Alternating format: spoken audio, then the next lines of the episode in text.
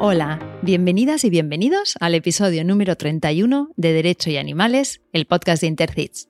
Soy Lucía Arana y os doy las gracias un día más por acompañarnos en este viaje. Ya os advierto que puede ser que el caso de hoy nos provoque cierta frustración, pero gracias a nuestra invitada, Maite Bautista Garrastazu, creo que vamos a poder reflexionar sobre aspectos esperanzadores y claves en la protección animal Maite, te doy la bienvenida y te doy las gracias de corazón por dedicarnos este ratito hoy. Gracias, Lucía. Gracias por acordaros de mí e invitarme. Abogada desde 1992, abogada defensora de animales desde 2005 y madre perruna y de acogida desde 1998. Además de todo eso, eres la presidenta de PROTA, que es la Asociación Canaria de Abogados Pro Defensa de los Animales, y eres miembro de Intercits. Y me contabas que naciste en Montreal y que viniste a España con tres añitos y que de pequeña eh, a tu padre no le gustaban nada los animales, pero te dejaron tener un canario y más tarde incluso criar estos, estas aves.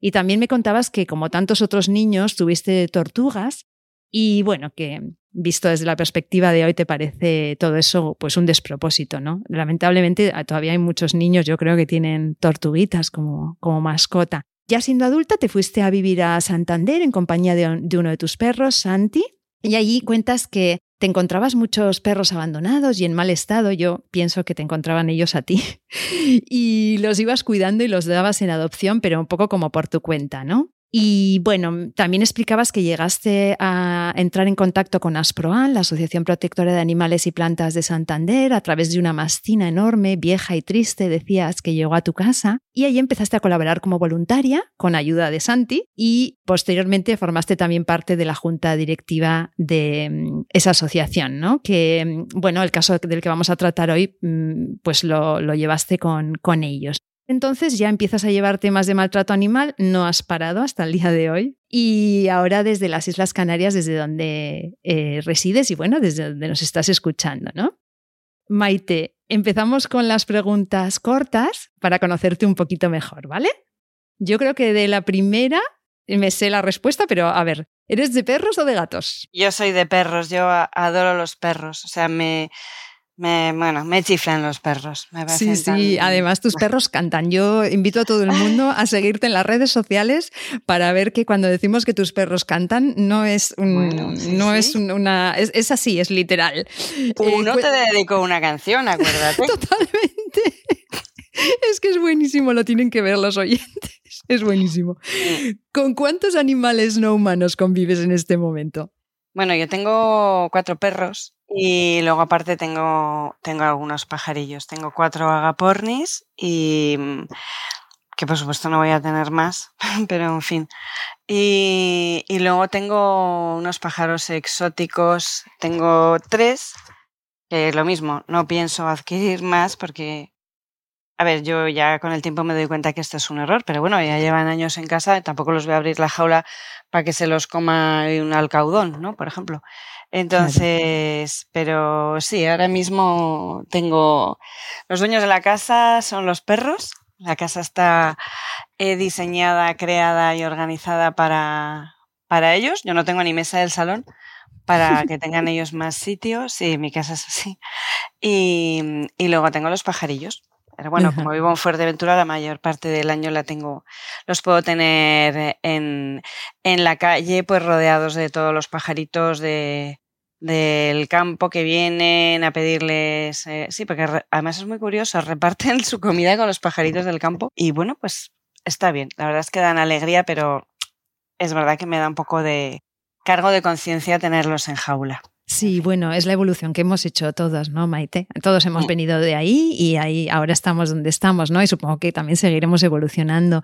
Dime una palabra que te defina o te represente. No sé, yo creo que lo más destacable es que soy una persona muy independiente. Lo he sido siempre, desde muy pequeña. A mí me gusta mucho, ¿eh? A mí también me, me define, me representa esa palabra, me gusta mucho. ¿Y de pequeña Maite soñaba con ser? Pues no soñaba con ser nada. Yo lo, con lo único que he soñado desde que era muy pequeña es tener un perro, tener un perro, tener un perro. De verdad. ¿Y no te dejaba tu padre? Nada, y es que se me iban los ojos detrás de, de ellos, que iba, pues íbamos a un restaurante, donde sea, y había el típico aperrotado del restaurante, pues ahí estaba yo. Y claro, mi padre enfadado, no le toques, que contagia enfermedades. Y, bueno, esas cosas, ¿no? Pero sí, pero no, nunca he soñado con ser nada. Quiero decir que también soy una Y jugando, por ejemplo, ¿no jugabas a, por ejemplo, no sé, jugar a ser maestra o jugar a ser. ¿No, recuerdas eso? O cocinitas o. ¿No? No, a ver, yo. yo, yo tengo Jugabas a estar con perros. Pues sí, pero como yo tengo tres hermanos, no tengo hermanas, pues yo jugaba con ellos, con los indios, con los vaqueros, con los Madelmans. Montábamos aventuras los cuatro, imaginábamos que las literas eran un barco. Eh, no sé cómo decirte, y además como somos todos seguidos, yo tengo un hermano gemelo y los otros dos son muy seguidos, entonces no, no tenía que tampoco ponerme a hacer muchas fantasías ni imaginaciones. Entre los cuatro estábamos siempre montando nuestras películas, entonces... Siempre liándola. Qué bueno. Además, de verdad, mis padres desesperados. Era como tener cuatro niños de la misma edad, porque prácticamente éramos todos de todos seguidos. Muy, muy, muy, seguidos, sí, sí. Claro, divertidísimo para vosotros, desde luego. y si no fueras abogada, Maite, ¿qué serías? Pues no es peloteo, pero yo sería periodista. Yo quise ser periodista, pero mis padres se negaron. O sea, dijeron, esto, esto no te lo pagamos. Así que pues no, mm, me dijeron, no, no, cualquier otra cosa, querían que fuera funcionaria. Vamos, yo dije, lo siento, pero vamos, no. Y ya después de tantos años estudiando, no, no. Y me hubiera encantado estudiar periodismo. Ellos me convencieron que, mm, que podía hacer derecho y que con los conocimientos de derecho podría tener un buen bagaje para ser periodista. Ya sé que no es lo mismo, pero, pero bueno. Pues lo entiendo perfectamente porque para mí es el combo ideal. Yo si no fuera periodista creo que sería abogada. O sea que, y yo, bueno, eh, la, o sea, ese combo de abogado-periodista me, me, encanta, o sea, me, me, gusta mucho, o sea que sí, lo entiendo perfectamente. Y si fueras un animal no humano, ¿serías? Yo siento mucha, mucho, mm, como mucho cariño por las tortugas, todas las de tierra, las de, las de agua dulce, las Galápagos, las eh, tortugas marinas. Siempre me han, me han llamado muchísimo la atención, pero querer ser un animal eh, no humano, pobrecillos. No. Bueno, vamos a pensar en las tortugas, que son muy especiales. A mí me encantan también. ¿Y más de mar o de montaña? Más de mar, aventura, más de, mar. Sí, bueno, me gustan las dos cosas, pero eh, hay sitios maravillosos, por ejemplo, como Cantabria, donde tienes todo el mar y toda la montaña. Eso es lo mm. mejor, aunar las mm. dos cosas, poder hacer lo mismo planazos de playa que subirte a un monte con las botas y tal. Y dinos algo que te guste, algo que te interese y algo que te apasione. Pues algo que me guste, a mí es que me encanta dormir. Eh, me encanta dormir. Igual es una cosa así un poco extraña y además se me da bien dormir, que dices que con la edad hay gente, no, no puedo dormir más de cuatro horas o cinco horas. Yo si pudiera, si tuviera tiempo, dormiría todos los días diez horas. es mm, una cosa que, que a mí me encanta y que me interese, pues me interesa, bueno, me interesa lo que estoy haciendo, me interesa el trabajo en derecho animal, el trabajo en general Sí, porque creo que soy una persona responsable, ¿no? Pero sobre todo eh, lo relacionado con el derecho animal. Y algo que me apasione, bueno, pues muchas cosas que ya no puedo hacer. A mí me encantaba bucear. Yo me volvía loca a bucear con botella. Tuve un accidente y no, y yo no me, me arriesgo a meterme a veintipico metros con una botella en la espalda, porque me da el zasca y me queda abajo. Claro. Pero, pero me, me volvía loca esa sensación de ingravidez. Era mm, una maravilla, una maravilla. Y se me daba bastante bien. No, no movía nunca al fondo ni nada. Y, y, respiraba lento, pausadamente, con lo nerviosa que soy yo. Fíjate, controlaba, sí, controlaba y me gustaba mucho. Entonces serías un animal acuático, ¿eh? Mm, bueno, mira, ves, serías un animal acuático, porque está claro que el medio, el mm. medio te iba. Maite, ¿escuchas podcast o radio? No, ni escucho la radio ni veo la televisión eh, desde hace años. La radio cuando voy en la en el coche de mi casa al trabajo, del trabajo a casa, poco más y y, y, música, quiero decir. Ajá. o sea, lo que pones es música cuando cuando. Sí, Sí, lo que pasa es que en Fuerteventura tampoco tenemos, hay muchos, muchas emisoras que lleguen, ¿sabes? Entonces, pues lo poco que llega. Eh, Radio 3, pues siempre es ahí el comodín, ¿no?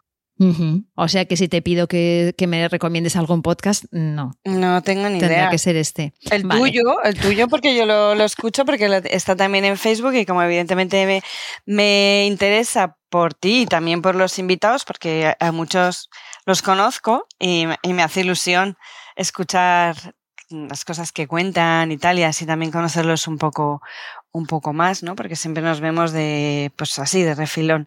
Sí, más ahora. tuyo es el único realmente que, que yo escucho de así de forma asidua. Pues ahí dejamos la recomendación de autobombo. No es, peloteo, te lo vuelvo a decir, pero es que, mira, igual es que soy muy previsible, chica, no sé. Pero esa es la respuesta. Oye, y tema redes sociales, si solo te tienes que, si solo te pudieras quedar con una, ¿en cuál te quedarías? Mm, yo con Facebook, porque yo tengo parte del Facebook, el Facebook mío es donde están los perros cantores de, de Viena. Están aparte de la, mi Facebook es el de trabajo, el de, el de, el de la asociación, ¿no? Entonces, eh, como yo soy un poco rollera, y ya que no, no soy periodista y no puedo escribir, y, pero me gusta escribir, pues bueno, pues también ahí aprovecho y me explayo un poco, porque el Instagram es otra cosa y el Twitter lo tengo, pero es que no lo sé ni usar y no, y la verdad es que tampoco me gusta mucho, aunque todo el mundo dice que Twitter es lo mejor. Y aparte de eso no, no conozco. Bueno, sí, me hice una vez de TikTok. Dije, todo el mundo habla de TikTok. Me puse el TikTok lo empecé a ver y bueno, inmediatamente me quité la aplicación. O sea, no me pareció un espanto. Sí, sí, yo también voy un poco por esa línea, ¿eh? A mí el TikTok no me va nada. Oye, ¿y lo mejor y lo peor de ser abogada por los animales, Maite? Lo mejor es que me, me hace sentirme útil por una causa que de verdad que, que yo creo que todo el mundo tiene sus guerras, ¿no? Pues esta es un poco la mía, ¿no? La que más me interesa. Poder estar, poder estar poder ser útil, poder conseguir algo. Cada vez que se consigue una cosita pequeña, de verdad que hace una, como una ilusión que, que, luego no sirve para nada y no es nada, ¿no? Pero hace mucha ilusión. Y lo peor, pues, es lo mismo, pero con la otra perspectiva. Ver que estás, pero que tampoco mm, sirve para mucho. ¿Sabes? Siendo, viéndolo desde la perspectiva negativa, puedes verlo como estoy, hago cosas y, y, estoy haciendo cosas y qué fenomenal, pero también pues verlo la misma cosa desde el punto de vista negativo. Estoy haciendo cosas, pero siendo realistas, pues no sirven para nada. Sí, sí, entiendo la sensación, ¿eh? depende mucho de un poco del estado de ánimo y del día. Oye, y antes de empezar a hablar del caso de hoy, quiero que nos cuentes un poco más sobre Prota y pondremos además el enlace a la asociación en las notas del programa por si alguien quiere consultar. Vale. Mira, cuando yo, yo mm, en, diciembre, no, en octubre, ¿en octubre fue? ¿O en diciembre? No me acuerdo, del año 2016, que hubo el primer encuentro de comisiones de derecho animal en Barcelona. Y yo me enteré por casualidad. Yo hasta ese momento, eh, aunque llevo metida en temas de derecho animal desde el año 2005, pero siempre más sola que la una, como si estuviera en un islote, esto en Santander, no tenía excusa, lo estaba en Fuerteventura, y, mm, y yo no sabía que esto que estaba tan desarrollado y tal, porque siempre lo había trabajado, pero en solitario. Y entonces, por casualidad, lo vi en la revista de la mutualidad, de la abogacía, y casi me vuelvo re loca. Le llamé inmediatamente a la gerente de mi colegio de abogados. Le dije, por favor, por favor, yo quiero ir.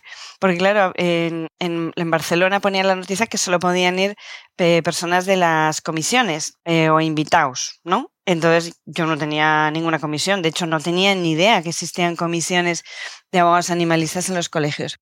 Y entonces le pedí permiso y a la gerente y me dijo, bueno, venga, voy a hablar con el decano. Y ese mismo día me dijo, venga, vete cogiéndote el avión y tal, que te vamos a mandar una autorización para ir como invitada, ¿no? Y a corriendo me cogí el billete de avión y tal. O sea, esto era al día siguiente o algo así, o sea, una cosa súper loca. Y entonces ahí conocí a, muchísimos compañeros que han pasado por ahí, por tu emisora, bueno, por tu podcast, mejor dicho. Y bueno, mira, me quedé súper agradecida de, de, ver que había más abogados, mmm, los ojos chiribitas con las cosas que habían conseguido. Y la verdad es que me avergoncé un poco de haber tirado la toalla, que tiré la toalla como en el 2012-2013 con temas de derecho animal porque estaba harta, harta, harta, harta, harta, porque no salía nada. Eso luego lo comentamos luego con el tema del caso. Em, y, o sea, me dije a mí misma que no, que no había derecho a que yo lo dejara pudiendo trabajar en esto y pudiendo ayudar, ¿no? Y por eso te digo que me quedé súper agradecida de saber que había más compañeros y además de que es que todos eran súper buena gente y todos deseando compartir. Ah, yo salí encantada de Barcelona.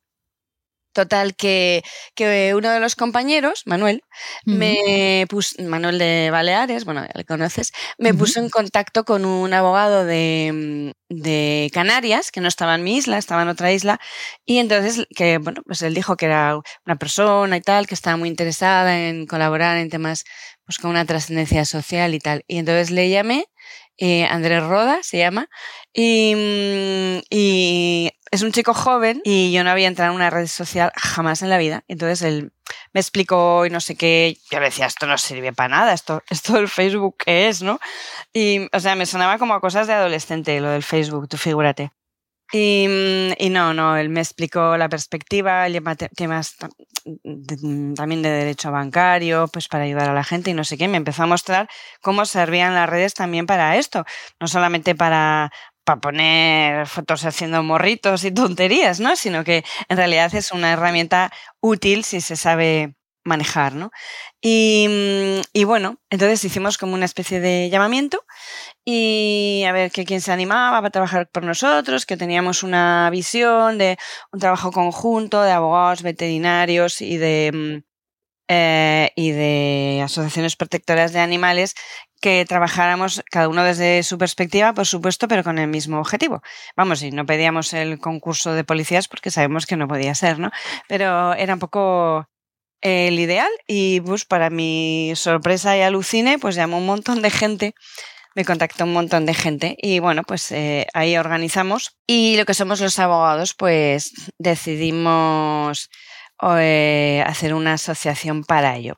antes habíamos pedido al colegio eh, de abogados de Las Palmas, porque de Fuerteventura pertenece al de Las Palmas, para que nos dejaran también, nos dieran permiso para hacer una comisión y bueno, no les tuve que convencer mucho, ¿eh? Había, creo que dentro de la junta directiva, gente bastante interesada y en dos o tres meses se creó la, la comisión.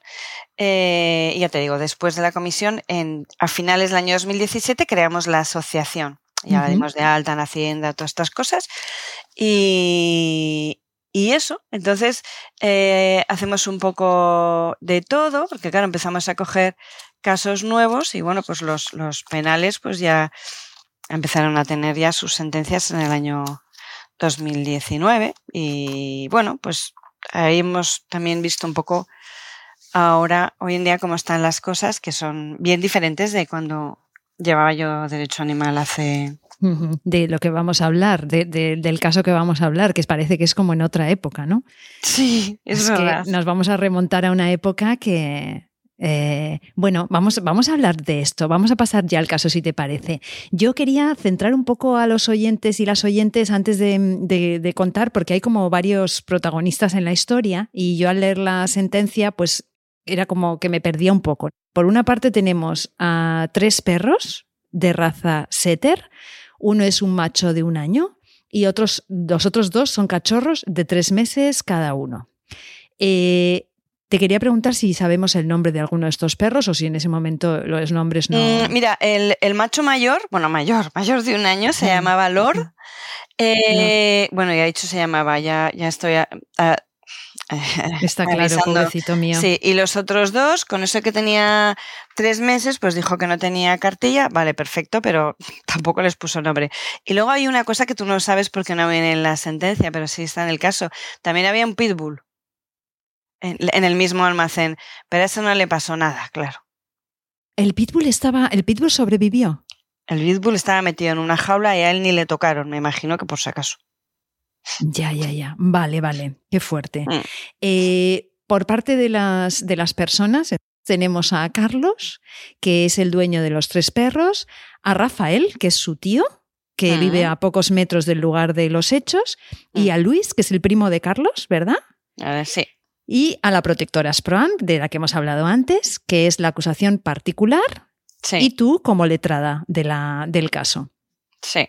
Vale, Exacto. entonces vamos con los hechos, Maite. Santander, enero del 2006. O sea, fíjate, ya ha llovido. Sí. ¿Qué Mm. pasó en aquella nave? Bueno, pues eh, Carlos, que era un chiquito joven, esto, es en un- esto fue en un pueblo de Solares, donde el agua es Solares, pues ese pueblo.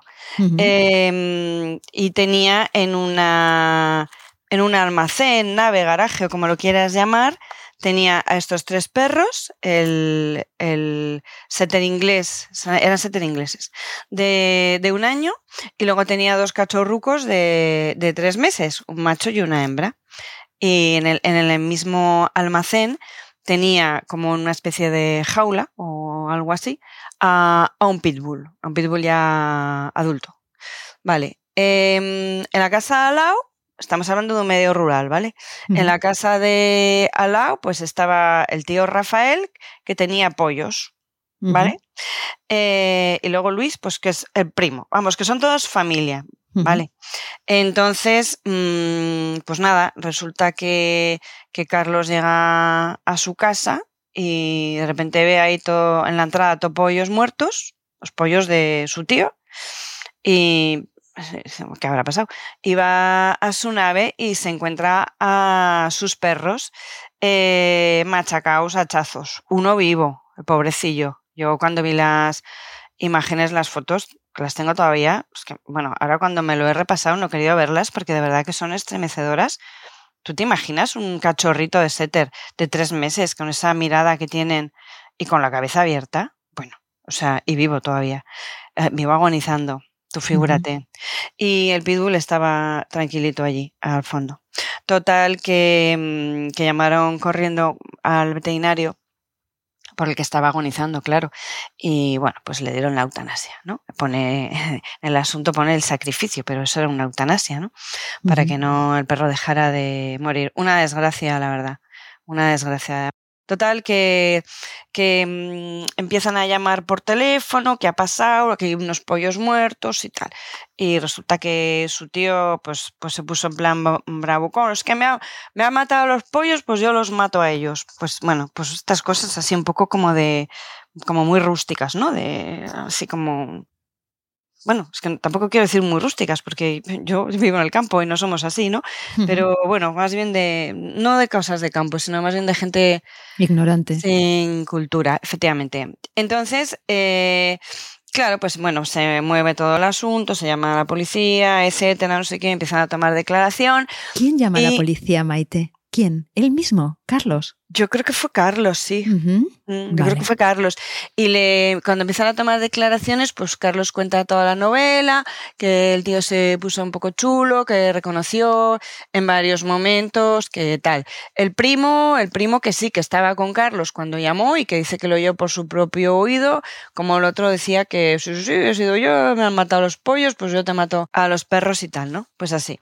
Ah, bueno, hay una cosa que no me acordaba, es que han pasado mucho tiempo, yo, yo, sí, que, yo sí que tengo mala memoria, la verdad, tanto tiempo que ha pasado.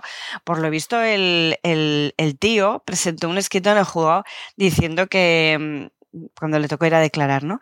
Eh, que había tenido un accidente y que tenía un- una amnesia total, o sea, como en películas de risa. Tú fíjate que, ha tenido, que tiene Sí, amnesia. de película. de- he visto una película de que tenía amnesia y lo voy a usar. Qué, qué Sí, bueno. sí. Maite, ¿y pero cómo llega Asproan a personarse en este caso?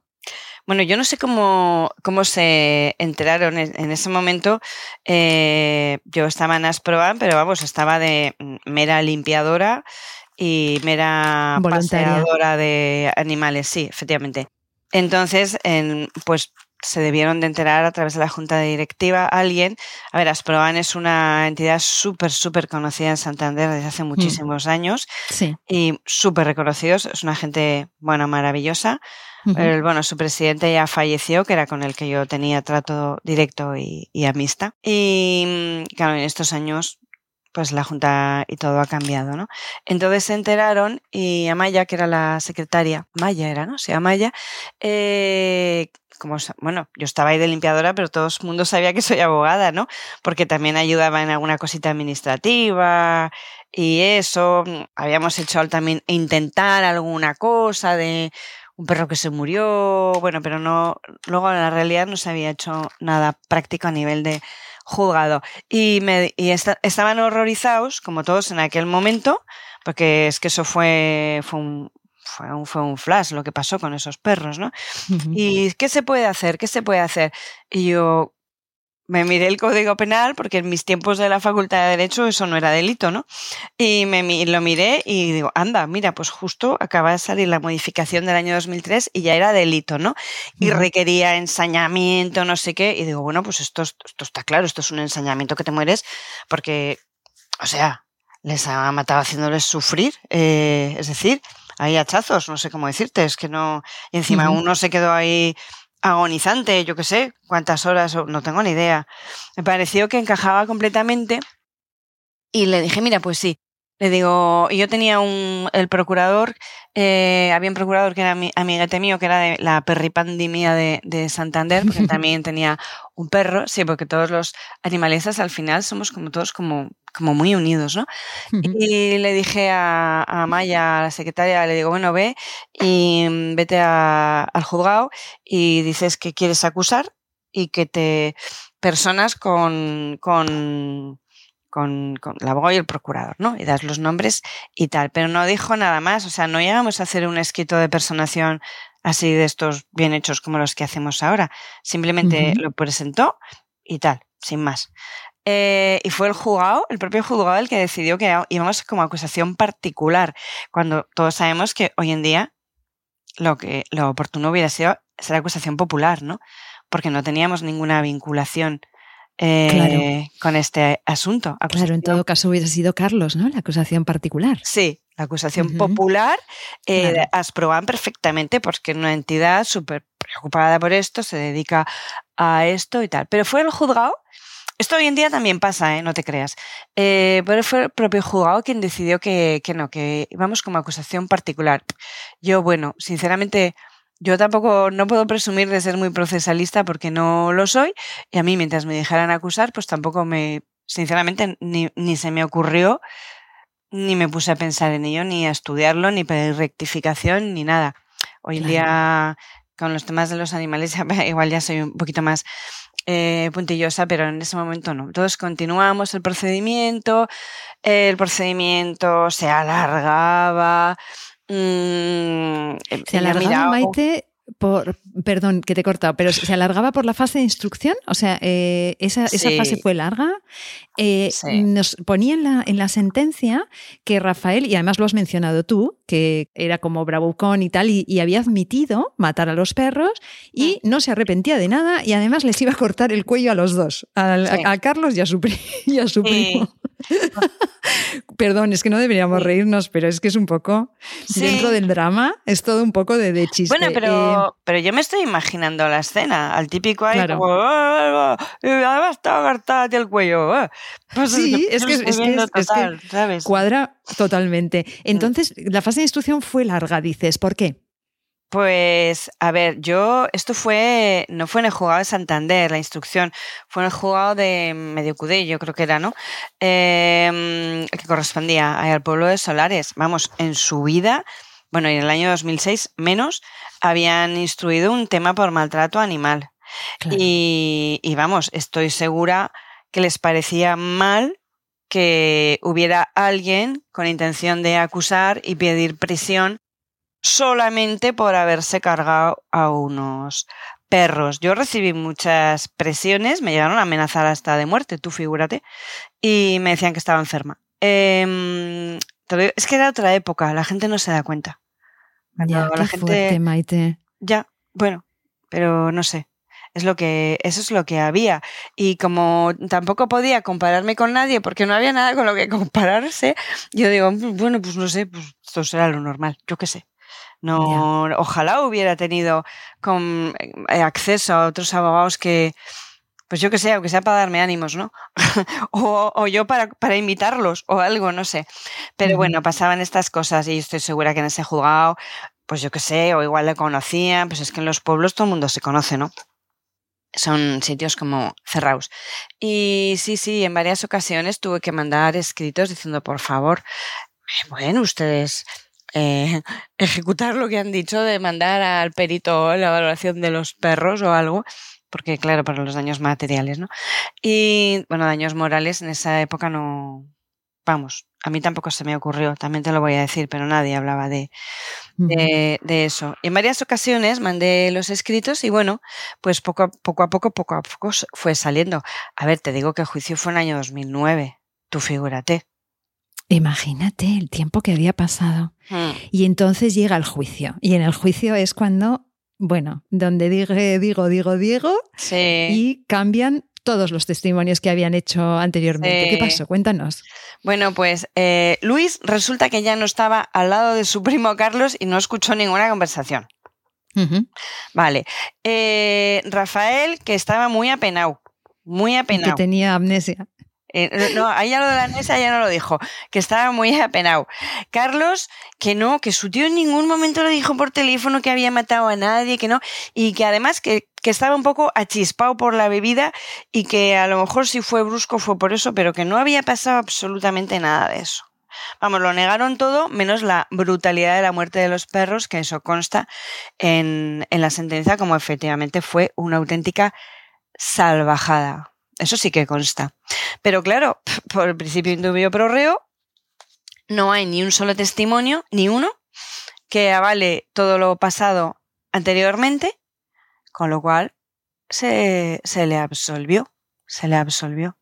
Mm. Sí, sí, o sea, se le absolve, se le absolve por la, por la famosa frase de uno es inocente hasta que no se demuestre lo contrario, ¿no? O sea, por la presunción de inocencia, que es un derecho fundamental. Indubio pro reo, efectivamente. Exacto. Exacto. Entonces, esto significa que estos hechos atroces no tuvieron ningún tipo de castigo o hubo alguna otra vía, hubo alguna vía administrativa, hubo algo, nada. O sea, Rafael salió. Luego ya me enteré por medias que había más, más cosas y me, y me trajeron una sentencia de un juicio de falta. Resulta que llegaron a las manos también entre tío y. Pues es que yo no sé, yo, son relaciones familiares de estas raras y al final los que salen pagando el pato son los animales. Porque, a ver, yo esto de los pollos que se murieron, vete tú a saber quién mató a los pollos también. Eh, a ver, es que entonces. Bueno, yo creo que todo el mundo se quedó muy sorprendido con, con, este asunto, no por el asunto en sí, sino porque estas cosas no se miraban antes. O sea, que tú te cargabas eh, al perro del vecino, pues le compras otro. Y ya. ¿Sabes? No se contemplaba ni había ningún tipo de mentalidad que se había cometido un delito. Para nada, es en absoluto. En absoluto. Solamente yo creo que las personas que amamos a los animales, eh, pues nos quedamos estremecidos. O sea, ya, imagínate. Yo agradezco mucho este episodio, Maite, porque aunque el caso es, es tremendo, me parece que precisamente para la gente quizá más joven que está escuchando y que ya ve ciertas cosas como si fuesen lo más normal, mm. es muy interesante que escuchen que no hace tanto eh, cómo estábamos, ¿no? O sea, esto es historia viva del derecho animal. O sea, yo encuentro este caso especialmente interesante. Entonces, hablabas al principio, ¿no? Cuando hablabas de lo mejor y lo peor de, ser abogada, eh, pues que necesitamos celebrar las victorias, aunque sean escasas, ¿no? Y la verdad es que las celebramos. Mm. Pero también es verdad que a veces es de las derrotas de donde sacamos más aprendizajes y más, y más experiencias, ¿no? Entonces, me gustaría saber, pues eso, ¿cómo viviste tú esta sentencia? ¿Qué fue para ti aquello? ¿Cómo lo recuerdas? Bueno, cuando se lee la sentencia, yo ya estaba viviendo en Fuerteventura. De hecho, para hacer el juicio me tuve que coger un avión, ir, hacer el juicio y volver. Y cuando salió la sentencia, vamos, yo lo primero que pensé es, pues nada, le ha regalado otro perro más y mejor, el tío del sobrino, y han llegado a un acuerdo y eh, no sé, entre que no, que no me acuerdo, que estaba borracho, que tenía la amnesia, que no sé qué, que no sé cuántos. Y esa, esa fue mi, mi sensación, me dio sensación de tiempo perdido, de, de mm. fracaso, mm. eh, de decir, porque, a ver, se podía haber apelado, y no se apeló, pero, a ver, yo no, en ese momento yo no conocía ninguna otra sentencia, ese es el año 2009, eh, que luego ya estudiándolas he visto que sí que había alguna del 2007 y del 2008, ¿no? Yo no las conocía.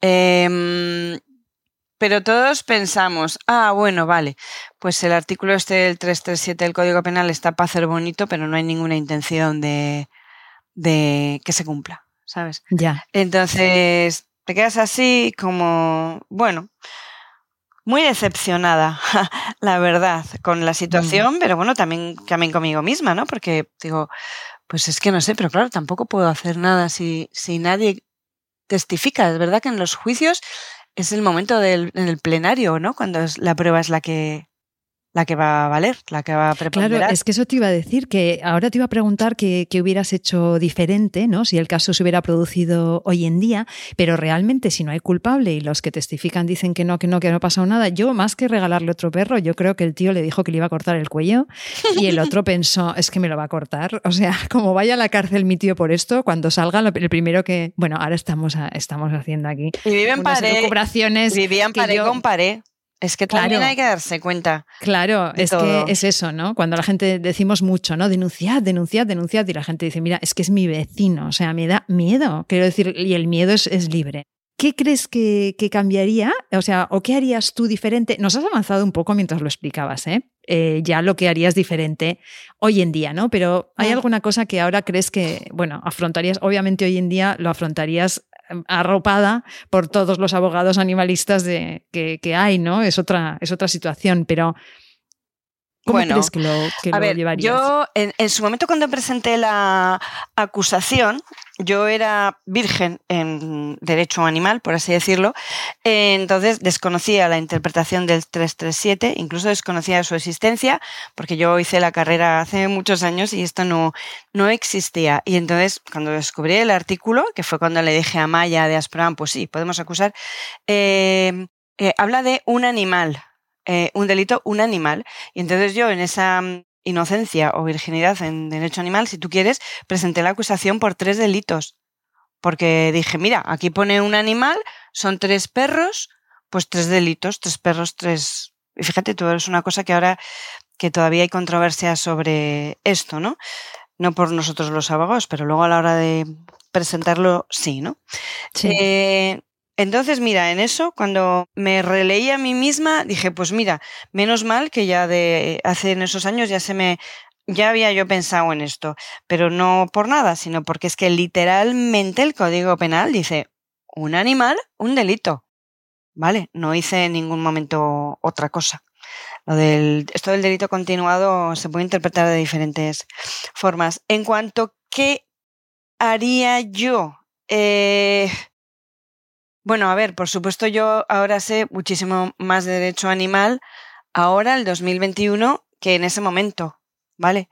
Eh, quizás, eh, bueno, pues podía, eh, en el momento que hice el informe, ¿no? Que es cuando haces después de las conclusiones y tal, quizás más vehemente, quizás más poniendo de relieve otras sentencias, que en ese momento no existían, Lucía. Em, pero contra el principio indubio pro reo, por muy vehemente que yo sea, eh, pues yo creo que difícilmente eh, iba pudiera haber conseguido nada. Lo que sí que te puedo decir es que este caso mismo, tres perros muertos hachazos, lo que significaría hoy en día la condena asegurada. O sea, asegurada al 100%. ¿Sabes? Y bueno, y lo que tendríamos en redes sociales para, para, difundir y para hacer ruido con este caso. Es que eso no existía. A ver, Lucía, el término animalista entonces no existía. Yo era la, abogada pesada de los perros. La de los perros, la de los perritos. No existía ese término. Mm. Entonces, esto ha cambiado tan radical y la gente, es que a mí me, me da, me da un poquito de coraje, ¿sabes? Esto es un desastre, no sé qué, vaya mierda, perdón, estamos en la radio, vaya mierda de condena. Pero bueno, ¿cómo que vaya mierda? Pero, tú sabes lo que, lo que te daban antes. O sea, ahora que estamos eh, los abogados, el grupo de los abogados, asociaciones de abogados, estamos repasando sentencias antiguas desde el año 2004, que es, que es cuando eh, entró en vigor el Código Penal con la, el 337 y en adelante, y estamos leyendo sentencias, bueno, porque estamos haciendo así una especie de anexo para ver la evolución y patatín y patatán. A ver, que yo he visto eh, sentencias de lo voy a estampar contra la pared, lo mato, se espachurra, pero no hay, como no hay ensañamiento, porque no le quería hacer sufrir y le absuelven. O le mato con un tiro, como no ha sufrido, pues le absuelven. A ver, y esto ha pasado anteayer, como quien dice. La gente no se da cuenta. Yo es que no sé si es que no tienen buena memoria. Yo, mm, tú has dicho antes que se aprende de, de, pues este tipo de fracasos. Yo desde luego sí, sí. Aprendo muchísimo más porque me aprendo a superarme y digo, pues tengo que estudiar mejor, tengo que hacerlo mejor o, o lo que sea mejor. Pero a mí yo aprendo más de los errores que de los aciertos. Los aciertos, bueno, qué bien, me alegro, no sé qué. El primer día que, y luego al día siguiente se me ha olvidado. Me gusta mucho que pongas el foco en todo el trabajo que hay en, detrás de estas sentencias, incluso de las que parecen como más flojas o que a la gente le parece que, que, no sirven para nada, ¿no? Y este es uno de los misiones y uno de los motivos de este podcast, que la gente entienda el trabajo que hay detrás, el trabajo muchas veces invisible, yo lo encuentro muy arduo. Y Maite, tú estás contando que tenías amenazas de muerte. O sea, es que hay que ver un poco lo que es estar ahí, ¿no? En uno de estos procesos, por ejemplo, para que luego te salga la sentencia y la gente en redes sociales diciendo se va de rositas, vaya, vaya porquería, ¿no? O sea, que te agradezco que, hables de esto porque es algo que yo, desde luego, mm, desde que conozco Intercits y desde que he empezado a trabajar con operadores jurídicos que estáis en este mundo, tenéis toda mi admiración porque es verdad, no se os ve. Pero somos, somos soldaditos y nos gusta ser, y nos gusta ser soldaditos. Yo, yo me defiendo como soldadito. No, yo no quiero ser esto de portavoz de los animalitos y no. soldadito de, de infantería, de los de abajo haciendo, haciendo lo tuyo, ¿no? Oye, Maite, y bueno, hay un tema que quiero tocar hoy, quizá después de la siguiente pregunta. Mm, no quiero que te vayas sin que hablemos del tema de la ley de enjuiciamiento criminal un momento, eh, porque más que nada, porque se está ahora mismo en, en, boga y mm. aunque esto se escuche dentro de muchos años, pues que, se, que quede aquí constancia y que quede patente. Pero antes te quería preguntar, bueno, previsión de futuro. ¿Optimista o pesimista? ¿O depende del día? Sí, depende, depende del día. Y optimista o pesimista, pues también depende de con, qué te compares. Eh, yo creo que va a ir a mejor.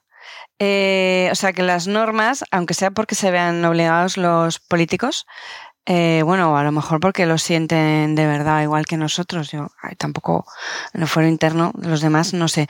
Pero sí, las normas van, a, van avanzando en la protección de los animales y, y así va a seguir siendo. Otra cosa es cómo se vayan a ejecutar o implementar, porque parece que a veces vamos a destiempo, ¿no?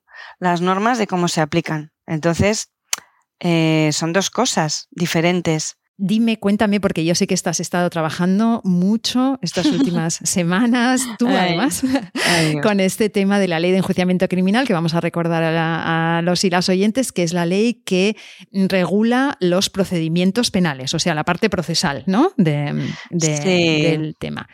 Cuéntanos, ¿qué es lo que ha pasado? ¿Qué es lo que pasa? ¿Y cuál es el punto que más preocupación te causa? Y, bueno, brevemente, porque si no tendríamos que dedicar el, capítulo. Sí, sí, sí, sí, no, efectivamente, brevemente, porque si no me puedo tener cinco horas hablando.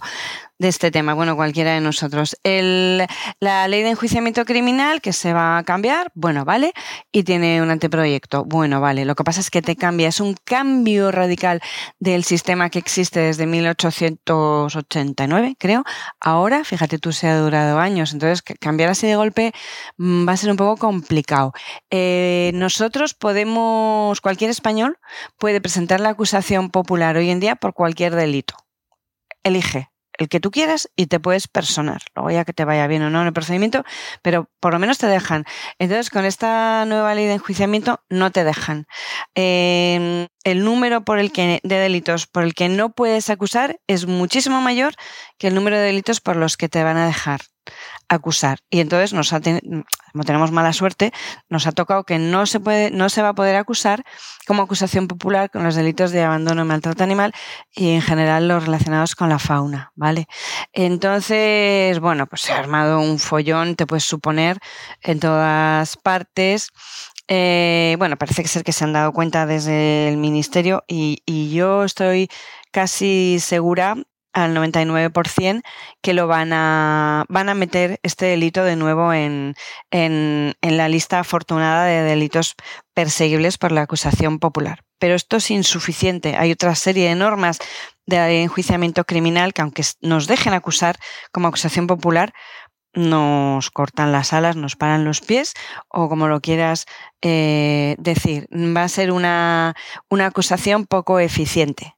Eh, por una parte, empiezo mm, la casa por el tejado, me voy a la ejecutoria, que es la fase final. No nos dejarían participar en la ejecutoria, que es cuando se consigue o se intenta conseguir que el sujeto culpable en cuestión, pues que vaya a prisión. Pues no nos van a dejar ni pedirla. O sea, acusación popular fuera eh, eh, de la fase de la ejecutoria. luego, aparte, han inventado una creación nueva, así inusitada, que yo, desde luego no la conocía, yo no sé si existe en otros países, a mí no creo, que se llama archivo por oportunidad. Es decir, el Ministerio Fiscal, eh, cuando esto empiece a funcionar, mm, cuando se trate de delitos de menos de dos años, de prisión, salvo en, violencia doméstica, porque hay, algunas exclusiones y la violencia doméstica es uno de ellos, eh, él puede decidir por motivos de oportunidad, que suena como las oportunidades del corte inglés. O sea, yo cuando lo leí me digo, pero como podrían haber puesto otro nombre. El archivo por oportunidad. Bueno, suena como cualquier cosa. Oportunidad es cualquier cosa. Ya, pero es que suena como, no sé. A mí, cuando lo leí, el término, o sea, no me gustó de qué trata, pero es que el término menos. Entonces, él mm. puede decidir que por oportunidad de él, em, en el caso que, que, sea contraproducente o que no consigue que no vaya a servir para nada, pues directamente no acusar.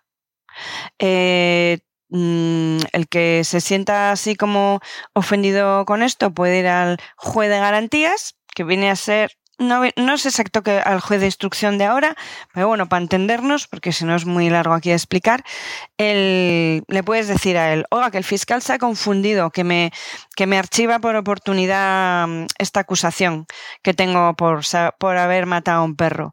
Y él decide si sí o si no. Y si decide que no, se acabaron la vía de recursos que es, inconstitucional, aparte de, otro, de otras cosas, ¿no? Entonces yo no sé cómo lo van a resolver, pero el archivo por oportunidad debería de desaparecer en este delito y en todos los delitos, debería desaparecer de, de ese texto. Y luego hay más cosas pues, que limitan el, eh, la condición de víctima, entonces las acusaciones particulares particulares, o sea, la, protectora de animales, para entendernos, que ha recogido al caballo, al burro, al gato, le ha hecho no sé cuántas operaciones, ha gastado un dineral, al final, a lo mejor hasta el final se les muere, tienen que pagar la cremación y con la pena y el disgusto, pues estaría, está por ver que les dejen personarse como acusación particular, porque hay quien dicen que no, que como son una asociación privada, que no, que no están ofendidos ni perjudicados directamente por el delito. Y digo yo, pero ¿cómo no va a ser ofendido si es una protectora? Lo pone en sus estatutos, que viven para defender al bienestar de los animales. ¿Y cómo que no son perjudicadas? Se han tenido que rascarse el bolsillo para gastarse, yo qué sé, 1.500 euros. Entonces, son cosas que, que se han escrito no te digo alegremente, pero sin pensar mucho en determinados tipos de, delitos y el delito de el que tratamos nosotros es muy, muy especial, muy especial, porque las víctimas no les va a defender nadie, que les tiene que defender es el dueño. Pero bueno, que, que muchas veces es el agresor. En la mayoría de las ocasiones. Claro. ¿Esto es así? Sí, Maite. Es tremendo. Bueno, Mm, eh, bueno, eh, se han presentado las enmiendas, pero mm. también, ¿verdad? Eh, sí, todos. también, todos hemos presentado las enmiendas y bueno, como este proceso va a ser largo, según parece, vamos a tener esperanza de que, de que se, se, arregle esto, que no puede ser un paso atrás tan grande con todos los pasos adelante que estamos dando últimamente. O sea, es que sería completamente contrario al sentir de la sociedad, con lo cual vamos a ser ahí optimistas sí o sí, vamos, no vamos a parar además, hasta que ocurra. O sea que. Pues Maite, tenemos. Eh, tienes los 30 segundos de oro, que son 30 segundos que te voy a cronometrar. Yo voy a ser muy breve y además me voy a repetir. Es que lo que yo creo es que tenemos que perseverar. Eh, no sé si es una palabra así, suena un poco antigua. Perseverar, perseverar, eh, continuar, mejorar y que no nos den ganas de tirar la toalla. Y te lo digo yo, que yo tiré la toalla, que me da vergüenza solo de pensarlo, durante muchos años. Hay que continuar y, mejorar y, aprender. Y no dejarse deprimir, y menos por comentarios y así que vemos en redes o, o que no lo veamos en redes, incluso de familiares o de gente que no. Perseverar. Ese es mi resumen de, de Lucía. Me gusta, es un mensaje muy motivador y con eso, Maite, te doy las gracias de corazón por tu labor incansable, por tu trabajo y por habernos acompañado hoy. Muchas gracias, Maite. Estamos en contacto. Muchísimas gracias, Lucía. Un abrazo. Un fuerte abrazo. Chao. Pues hasta aquí un nuevo episodio de Derecho y Animales en el que hemos visto con toda claridad cómo ha evolucionado tanto la sociedad como la legislación en todo lo referente a la protección de los animales. Y bueno, queremos creer que a día de hoy este cruel acto pues no quedaría impune gracias a personas como vosotras que estáis escuchando esto y a personas como Maite y seguiremos perseverando como nos ha dejado en su último mensaje. Gracias por vuestro apoyo, por vuestras valoraciones y comentarios. Vamos a alzar la voz porque ya ha llegado nuestro tiempo, el tiempo de los derechos de los animales.